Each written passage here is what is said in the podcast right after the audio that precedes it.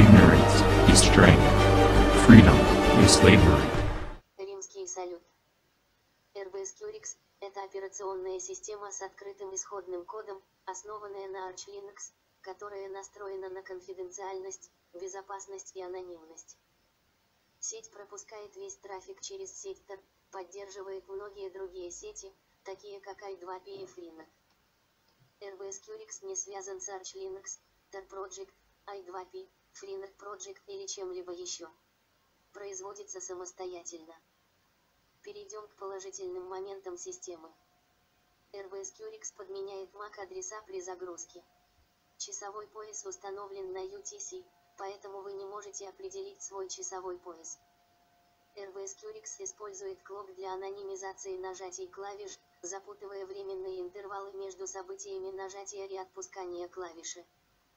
Утечка IP невозможна без привилегий root или взлома i2p или Freenet. Если вам нужна полная защита от утечки IP-адресов, из-за которой вредоносным программам чрезвычайно сложно обнаружить ваш реальный IP-адрес даже с помощью ROOT эксплойта, используйте Honix. Теперь же, поговорим о минусах данной системы. В настоящее время невозможно скрыть информацию об оборудовании от системы, если только не используется виртуальная машина, для которой RBS Curix не предназначен. Атака холодной загрузки – это когда злоумышленник канализирует данные в оперативной памяти до того, как они исчезнут. RBS Curix уязвим для них, поскольку в настоящее время у него нет способа стереть данные в АЗУ при выключении.